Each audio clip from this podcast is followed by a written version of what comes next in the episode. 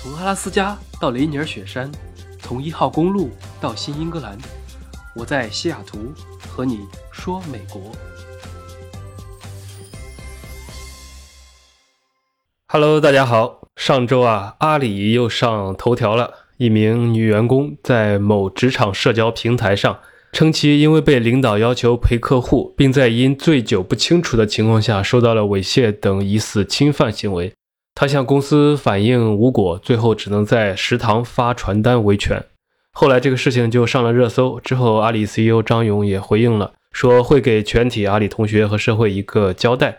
只是最终如何，目前警方正在调查中，我们不去猜测。这个事情本身讨论的已经很多了，关于所谓的破冰文化，关于酒局文化，关于职场性骚扰等等。我作为五 G 吃瓜群众，其实第一时间就去问了我一个在阿里工作了十年的朋友，他说呢，企业大了，每个小组的氛围都不一样，希望可以重新找回那个能站在阳光下站得笔直的公司。这是阿里的事情，自然会有后续结果。今天我们就着这个话题啊，可以聊一聊美国职场和国内职场关于性骚扰的问题。我亲身经历的例子就没有了，我可没有骚扰过别人啊，也没有被骚扰过。但是我会举几个我知道的例子啊，比如我有认识的人被骚扰过，我有收到过不认识的同事被性骚扰然后曝光的邮件，我也见过因此被开除的人。所以这期就是讲故事了。先说美国的吧。如果你打算去美国，其实很有必要了解一下，因为美国的性骚扰界定跟中国还是不一样的。也许你的某个习惯动作和言语就构成了让别人不爽的行为。那如果你是中国的上班族，看完美国的这个标准，可能会觉得也许自己正在遭受性骚扰。而老司机更要注意了，你讲的黄色笑话，如果场合不当的话，在美国也是属于性骚扰的。所以到底什么是它的定义呢？国内有国内的定义，我们先说美国的哈。不如直接先来一个随堂小测验吧，问大家几个问题，你们听一下哪几个是对的，哪几个是错的。好，第一题，只有女生会遭到性骚扰吗？那这个肯定是错的，就不说了。第二题，只有肢体接触才会构成法律意义上的性骚扰，就比如我就在嘴上说一说，那你是不是只能道德谴责我，不能上升到法律层面？这个对吗？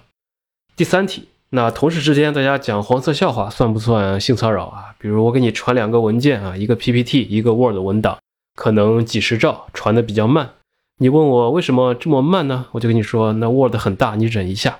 那这个在国内可能属于玩个梗啊，吴亦凡那个梗，那能构成性骚扰吗？第四题，你上班的时候不小心窥屏啊，看到邻座的同事正在浏览一些性感照片或者视频，他也没干别的，就是自己在那里看。那算性骚扰你吗？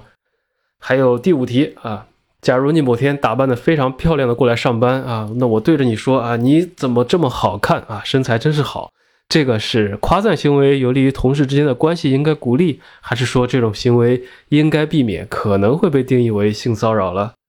那最后一题啊，假如某个员工被客户性骚扰了。那么这是客户和员工之间的纠纷和行为，公司其实并没有参与，所以和公司没有关系。这个说法对吗？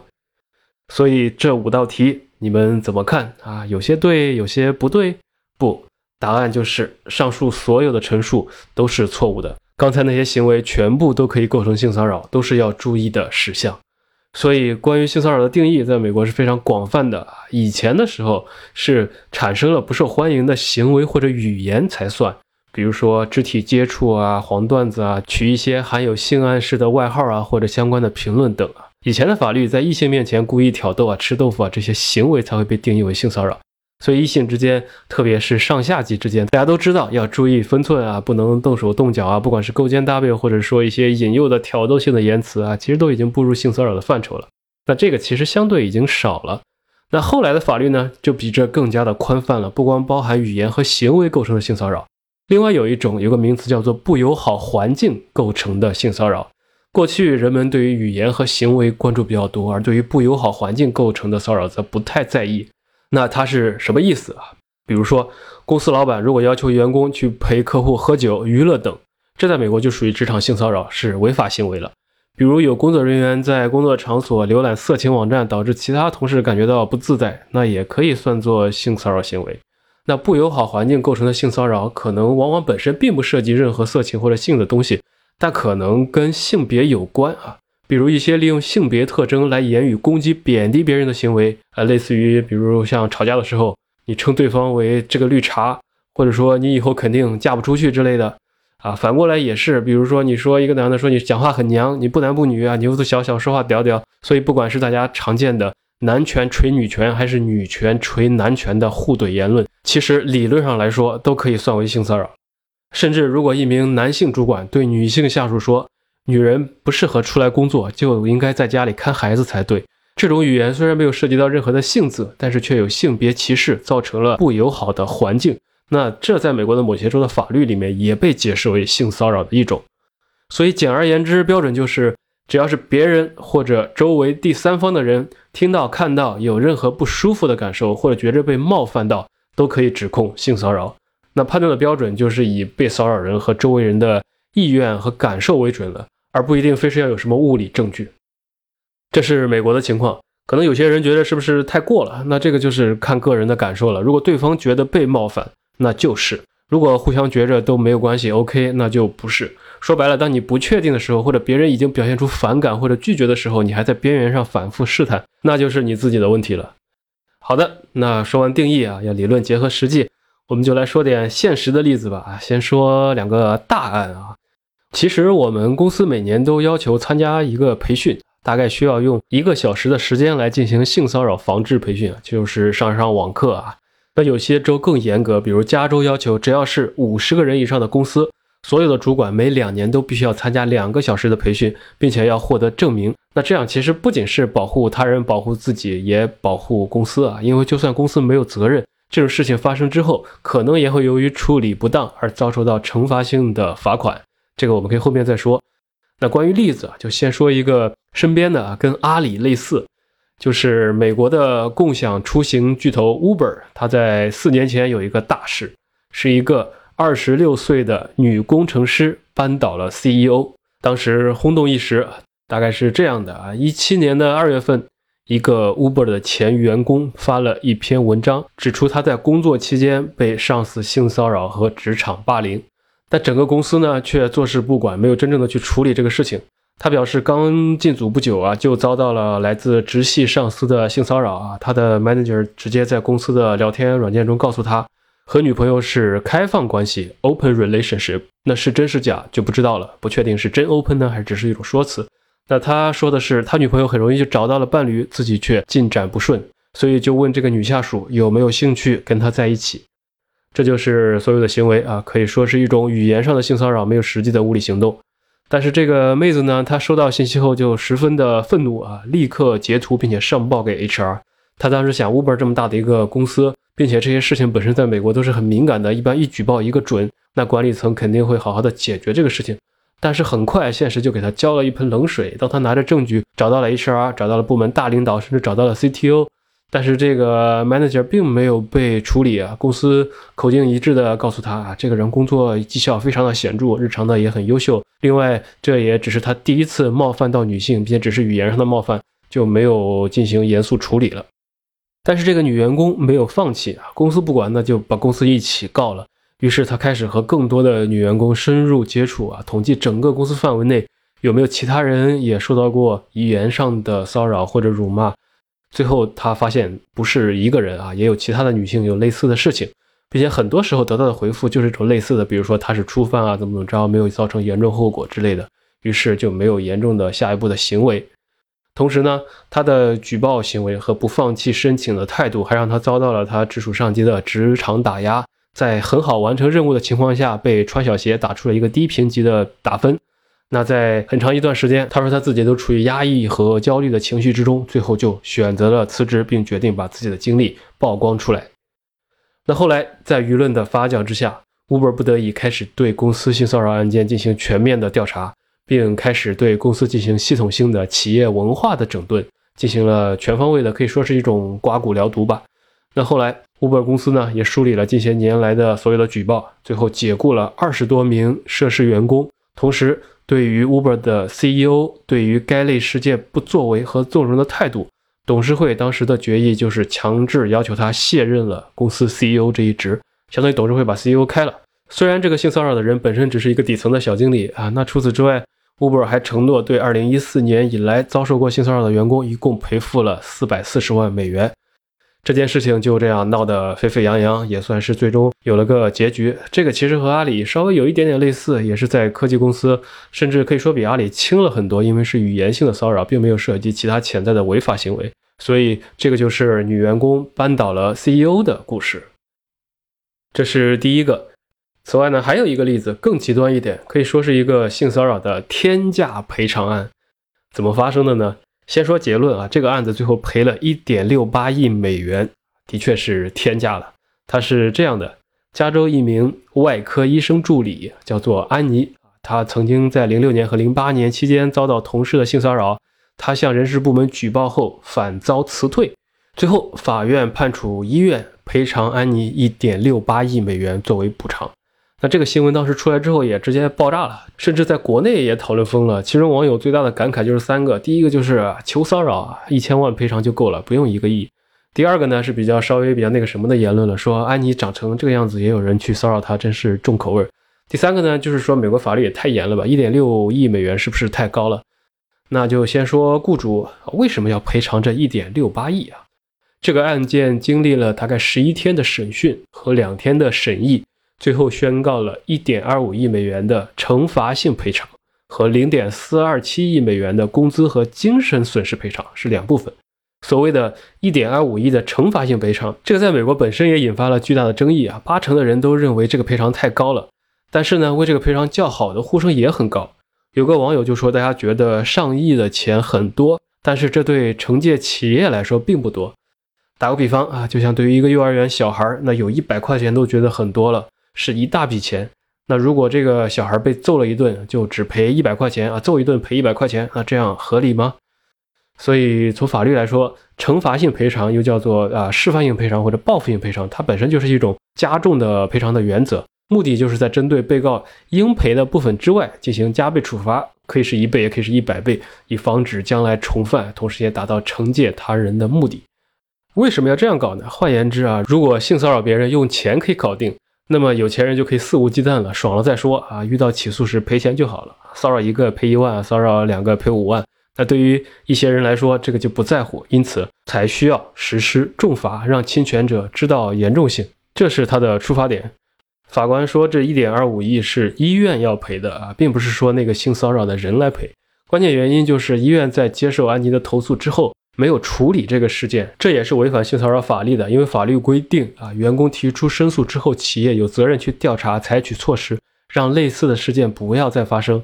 那这间医院不仅没有去做，还在一个星期之后解雇了这个当事人，这是第二个重罪，导致受害人因此而失业。那雇主没有尽到责任，为员工缔造一个我们之前所说的安全没有敌意的环境。这就属于性骚扰里面说的敌意环境型的案例了。雇主成为了被起诉的对象，而不仅仅是施以性骚扰的人，所以是可以有两个主体可以追溯的。这也是法律为什么定义了我前面所说的两种性骚扰的形式，也是为什么现在很多企业遇到了此类事情，基本上都是义无反顾的来处理，是非常敏感的事。也正因如此啊，我们私下里怎么着都行啊，看关系亲疏远近了，但是在职场上都很注意啊。比如说，我和女同事开会啊，如果是在那种没有透明窗户的小办公室啊，我都会把门打开。还有那种到酒店房间开会的事情，就是基本不可能发生的，因为一举报一个准。这个其实也是保护自己啊，万一那个人要要诬陷我呢，赖上了怎么办啊？虽然是小概率事件，但是越不麻烦越好，免得到时候说不清楚。那在亚洲职场啊，我们其实更习惯讲。情理法比较看重人情，然后道理，最后才看法律。那同事之间拜托帮忙，也都喜欢多说几句好话，比如说什么帅哥啊、美女啊，怎么怎么着，怎么怎么着。那在啊美国的工作环境中呢，法理情这个顺序可能来的就更加重要了。很多事情规定就是规定，跟关系没什么关系，这是两个不同的概念。所以一般是先看法律，才看人情。所以很多刚刚在美国做生意的亚洲老板啊。或者说那种大公司里面，从国内转岗到美国办公室的人，包括一些国内公司在美国的分部，有些人刚来的时候还喜欢用亚洲的方法来管理公司，或者用亚洲的方法来对待员工，有时候就很容易一不小心造成一些不公平对待的现象，可能你自己没有意识到，但是会莫名其妙的招来歧视或者说性骚扰的诉讼。那这些都是文化原因和当地法律的不同啊，还是要注意一些的。尤其是一些男性啊，不管是小鲜肉啊，还是大叔啊，这个年头喜欢讲黄色笑话的人很多啊。吃饭的时候还没喝两杯呢，就开始讲啊。发消息的时候有时候也讲，但是也得看场合呀。你和私密的人有时候开一开车，说不定还有利于身心健康。但是办公室里同事之间，不管是不是工作时间，那可能有时候就是另外一个概念了。有些人好像自我觉得老司机是优点啊，讲荤段子很幽默。实际上呢，现在的很多女生完全不这么想，幽默是幽默，油腻是油腻。真说要讲黄色笑话，据统计啊，女性讲黄色笑话的频率虽然比男性低，但是质量却比男的要高得多。那真污起来也是秋名山车神。所以场合很重要，又不是人人都是费玉清啊，讲着最污的话，做着最正直的事。所以总结下来，其实就是两个字：舒适啊。凡是可能导致别人不舒适的行为，都可以考虑适可而止。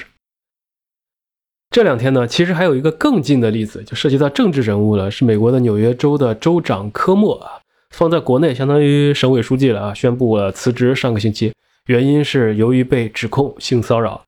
那纽约的总检察长就主持了这项调查，最后发了一个报告，说认定科莫州长对一些女雇员有性骚扰行为。这其中包括啊，违背当事人意愿对其进行了接触啊，以及发表了冒犯性或者暗示性的言论，还有对女性构成敌对的工作氛围。说的很笼统啊，具体的呢，大家听一听啊。比如他曾经在晚会的时候和女性有过拥抱、亲吻行为。有人说他曾经把手放到自己的后背上啊。还有检察官提了一个不利的证据，就是去年科莫曾经在镜头前。对着正在给他做核酸检测的医生说了句：“啊，医生很高兴见到你啊，你让那件衣服看起来很不错。”那这就可以被定义为性骚扰了。他最后自己的说法就是：“啊，我对自己的行为承担全部责任，我从不忌讳拥抱亲吻，没有和任何人跨越边界，但是不知道边界在哪里啊，我应该在这方面注意代沟和文化差异，但我没有，所以他选择辞职啊。你能想象一下，一个省部级的公务员对自己的秘书说：‘你今天衣服真好看’？”就可以算是性骚扰吗？说不定就被定义为亲民了。所以这是文化差异和法律差异。有不少人感觉这个有一点牵强了，有点太过了。但是这个边界你很难说谁一定对，谁一定错。性骚扰也只是表面的一个原因，它的下台也掺杂了更多的政治原因。但是就这个事情本身来说，也可以看到性骚扰这个词在美国是如何被定义以及如何被适用的。这是美国的情况。好，那说完美国，我我们喘口气，再说回国内啊。我不清楚听众里面有没有遭遇到过性骚扰，或者说对此有潜在的担忧的人。但是按照一项调查统计啊，据说有百分之五十的人曾经在工作场所遭遇过言语或者肢体上的性骚扰，或者一些擦边行为。我们不说网上的例子啊，我可以说两个我知道的例子吧。我有一个朋友啊，是在国内的。某次他跟我说起啊，他新来了一个总监啊，从面试的时候就开始很照顾他，入职之后就更是一直夸他很可爱啊之类的啊，他也没当回事儿。但是后来呢，这个总监开始暗示他，然后也有事没事发消息，还说干脆要不要每天接他上下班，反正顺路，说以后会帮他安排好的机会等等啊。那他就直接拒绝了，然后就被穿小鞋，比如说年底绩效考核被打了低分。后来他跟我说，感觉举报也没用啊，因为公司只可能开除自己啊，因为自己是个小喽啰，不可能去开出一个对公司有更大作用的、带着资源的这种总监。那这个事情就很现实了，也是很多人会面对的情况。于是不少人可能就忍气吞声了，或者算了，甚至被 PUA 了。但是我这个朋友还是很刚的，那总监威胁他，他反过来就顺势而为，以其人之道还治其人之身啊，说你。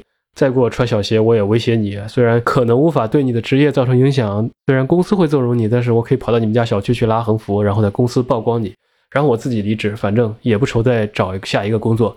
那最后这个总监自己也就怂了，也就没有再怎么针对他了。那后来我这个朋友呢，也就申请了仲裁，最后也拿到了公司该有的赔偿，后来高高兴兴的跳槽去另外一家公司上班了。这是一个事。还有一个事情呢，是另一个朋友啊，他在大学研究生的时候啊，在国内也是一个很好的大学，比较靠前的985。他说，研究生期间有时候要出去调研，跟着导师做项目。当时他的导师呢是是男的啊，他是女生，导师带他一起去，然后晚上在房间指导论文啊，虽然没什么，但是贴得太近啊，让他感觉很不舒服。导师还说以后可以多带他出来调研啊，总之怪怪的。他说：“这个后来直接导致他很长一段时间对四五十岁的男性产生了心理阴影。那当时觉得好像没什么，当时也比较小。但是后面长大了，感觉其实这已经有性骚扰的嫌疑了。这是两个国内的事，另外还有两个身边也不太远的例子，是美国的。”第一个是一个妹子啊，中国人，她的经理是外国人，对她有一些言语上的骚扰啊，虽然没有实际行为，但是这个女生比较刚，马上收集了聊天记录，直接发给了 HR 和再上一级的总监，然后要求换组。很快，公司马上就处理了，把她换到了另外一个她想去的组，然后那个骚扰她的人也混不下去了。这是一个及时发生，避免自己受到损害的案例。那第二个呢，还是一个女性员工啊，我就不认识了，是中国人，她的经理也是中国人。有一次，我收到了一封奇怪的群发的邮件啊，群发的抄送了很多人。他说今天是他在公司的最后一天，由于长期受到他的直属上级的骚扰和打击报复，已经将近一年无法正常工作，他现在觉得没有希望啊，只能离开，所以他明天就会离职。但是离职前想揭露这个人的行为，那他发完就走了啊。其实这样用处不大，因为没有证据，这个人完全可以否认一切，然后继续在公司里面上班，对他没有什么太大的影响。所以。正确的做法就是一开始就要及时的反抗，不要担心被报复。一年前就应该说出来，不然性骚扰这种行为很多时候就只有零次和 n 次，坏人反而会更加的有恃无恐。好啊，说了这么多例子，其实我想说的是，凡是遇到性骚扰的时候啊，收集好证据，及时发生反抗的，一般都避免了被侵害；凡是忍气吞声、逆来顺受的，反而被变本加厉。因此，不要寄希望于坏人的良心发现啊！我更喜欢把自己的事情掌握在自己手里。另外呢，也不要太担心自己名声受损。有些比较传统的女生还是觉得这种事情是比较丢人的，宁可不说。但是现在已经完全不是几十年前了，勇敢的站出来，不仅不丢人，反而是英雄。会有很多 Me Too 的声援啊。尤其是在美国，这种事情都是比较敏感的，没有人会戴着有色眼镜去专门看你。受害者有罪论只存在于网络上的喷子那里啊，根本不用理。那对付喷子最好的办法就是理都不理。所以，在美国职场啊，员工避免受到性骚扰侵害的有效办法就是留好证据啊，及时上报给上级或者更高级别。如果不及时报告啊，事后就算打起官司来，老板也可以说自己不知情来撇清责任啊，因为不知情所以不作为是没有毛病的。另外呢，就是律师是你的好朋友啊，不要觉得找律师很麻烦，其实还好。有些人不要看他一天到晚很牛的样子，一封律师函过来，直接就怂了。律师也要赚钱，所以会全心全意的帮你。尤其是在以男性为相对主导的科技圈啊，女性从业者平时不仅会遭受到不公正的职场待遇，比如说怀孕的人啊，面试的时候经常就过不了。此外呢，女性职工还会有性骚扰的更大的潜在风险。而在这样的现象背后，实际上是很多公司对性擦边球行为的纵容。有很多骚扰案件中，受害者从公司得到的答复都是：啊，这不是什么大事啊，只是摸了下手而已，或者你只是陪客户吃个饭、喝个酒，又没什么别的。